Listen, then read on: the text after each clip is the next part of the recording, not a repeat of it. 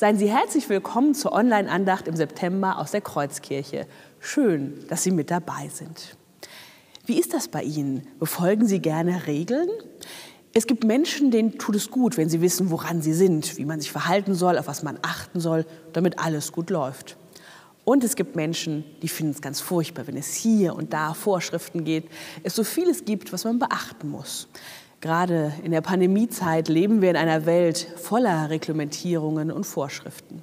Zwar zum Besten von uns, damit wir und unsere Mitmenschen möglichst nicht krank werden, aber immer schön einzuhalten ist das sicher nicht.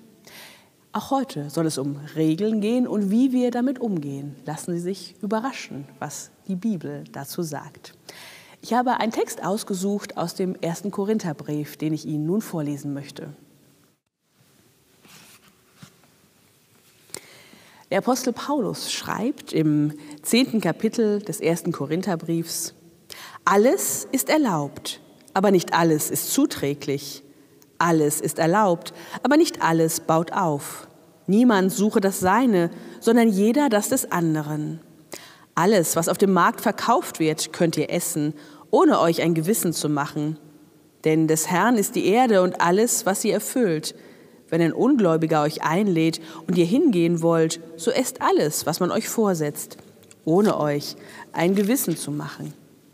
Falls aber jemand zu euch sagt, das ist Opferfleisch, so esst nicht davon aus Rücksicht auf den, der darauf aufmerksam gemacht hat und aus Rücksicht auf das Gewissen.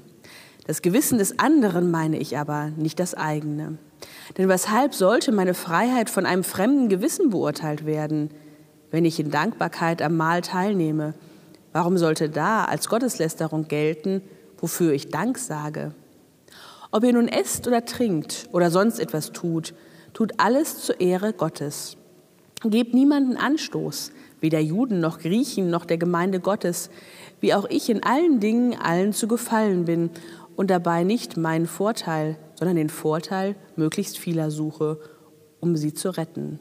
Folgt meinem Beispiel, wie auch ich dem Beispiel Christi folge.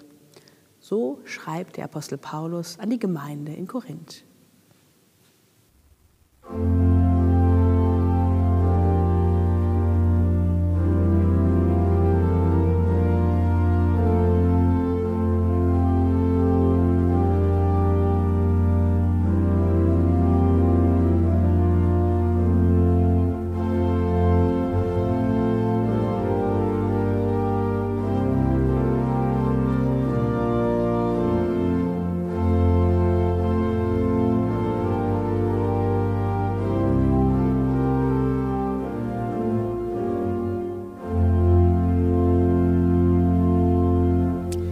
Möchte Sie mitnehmen in ein Albtraum-Szenario.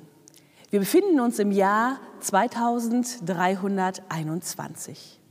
Die Corona-Pandemie ist schon seit 200 Jahren vergessen. Niemand erinnert sich mehr an sie. Menschen sind in der Kreuzkirche zusammengekommen, eine ganze Menge Menschen. Aber jeder sitzt für sich alleine. Mindestens anderthalb Meter Abstand zum nächsten. Gesungen wird selbstverständlich nicht. Das tut man schon seit mehr als 200 Jahren nicht. Die Leute können sich gar nicht mehr daran erinnern, dass ganz früher, vor Jahrhunderten, einmal gesungen wurde. Stattdessen gibt es wunderbare, schöne Orgelmusik.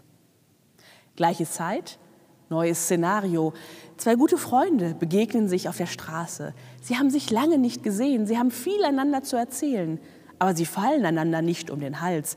Sie geben sich noch nicht einmal die Hand. Sie bleiben auf Distanz, mindestens zwei Meter Abstand. Sie müssen laut reden, geradezu schreien, um einander zu verstehen, weil der Straßenlärm so laut ist. Das tun sie. Von Herzlichkeit ist kaum was zu spüren, weil sie so laut reden müssen, einander anschreien, um sich verständlich machen zu können. Ein weiterer Szenenwechsel, das gleiche Jahr, immer noch, 2321. Es ist Samstagabend. Viele junge Menschen wollen ausgehen, gemeinsam feiern, Party machen. Sie gehen in eine Diskothek. Aber sie können nicht einfach dort hinein. Bevor sie den Raum betreten können, müssen sie sich scannen lassen, ein Gesundheitscheck-up machen, ob auch sämtliche Bakterien, die sie in sich tragen, ja nichts Gefährliches beinhalten, ob keine tödlichen Viren womöglich mit ihnen in den Raum hineinkommen. Nur wer gescannt ist, darf rein und dann auf Abstand feiern. Ein Horrorszenario, ein Albtraum, wie es hoffentlich wohl niemals Wahrheit werden wird. Doch manchmal, da ist es so. Wenn auf einmal jemand da wäre und diese Menschen fragt im Jahre 2321, warum tut ihr das? Warum nehmt ihr einander nicht in den Arm? Warum reicht ihr euch nicht die Hand? Dann wäre die Antwort wohl, weil wir das schon immer so gemacht haben, weil die Alten gesagt haben, dass es gut so ist, das ist Tradition, das macht man so. Verstehen Sie mich bitte nicht falsch. Ich bin ein großer Freund von den Corona-Regeln, so wie sie immer wieder überarbeitet werden und wie wir sie leben müssen. Das ist gut, das ist notwendig, das rettet Menschenleben. Aber so ganz abgedreht ist es, glaube ich, nicht, sich vorzustellen, was denn wäre, wenn einfach diese Regeln sich überliefern würden, ohne dass man den Zusammenhang mehr kennen würde. Dann kann es schnell so sein, dass eben keiner mehr weiß, warum man etwas getan hat und dann ist es sinnlos. Um Regeln und wie man auch neu damit gerade als Christ umgehen kann, da geht es eben auch in dem Text, den Sie vorhin gehört haben aus dem ersten Korintherbrief. Alles ist erlaubt, aber nicht alles ist zuträglich, schreibt Paulus. Alles ist erlaubt. Nein, auch Paulus hätte vermutlich nicht gesagt, dass das bedeutet, sich nicht an Corona-Regelungen zu halten. Aber er hat ein ganz anderes Thema. Da gibt es Menschen, die kommen zusammen und es ist schon seither als ja, nicht gut geltend, als unrein geltend, wenn man das Fleisch isst, was anderen Göttern geopfert werden sollte. Das tun Menschen, die keine Juden, die keine Christen sind. Und aus jüdischer Perspektive ist das gar nichts Gutes, solches Fleisch zu essen. Und wenn man sich von jemandem, der einem anderen Glauben angehört, einladen lässt, dann kann man das nicht tun. Und die frühen Christen haben das so übernommen. Und das begegnet nun Paulus in Korinth dass alle sagen, boah, man darf doch dieses Fleisch nicht essen oder doch, keiner weiß genau, was Sache ist. Und da bezieht Paulus nun Stellung. Alles ist erlaubt, aber nicht alles ist zuträglich. Für einen Christen ist es überhaupt kein Problem, so ein Fleisch zu essen. Es ist gutes Fleisch, es kommt von Tieren, die Gott erschaffen hat. Warum das nicht essen? Da spricht nichts gegen, was die anderen sagen, ist egal.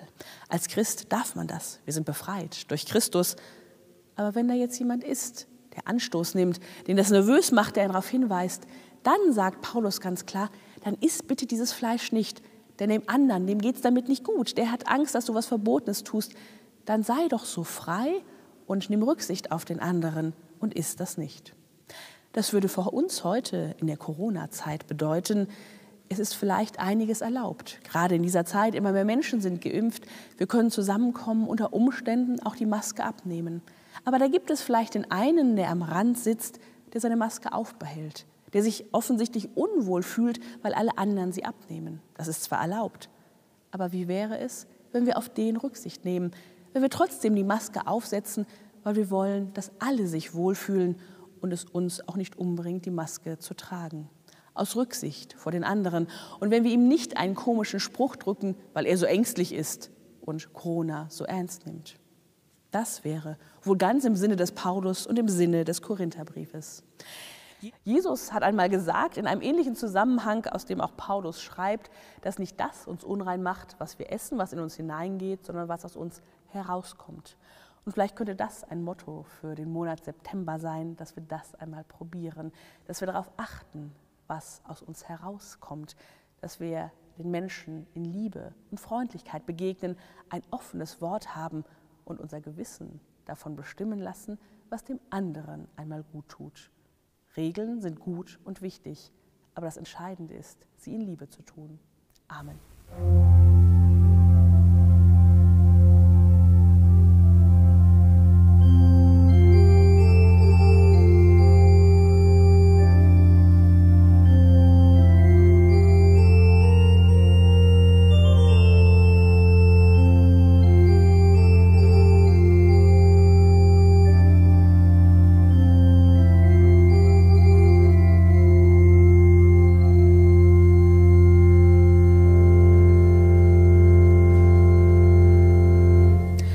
Lasst uns mit und füreinander beten.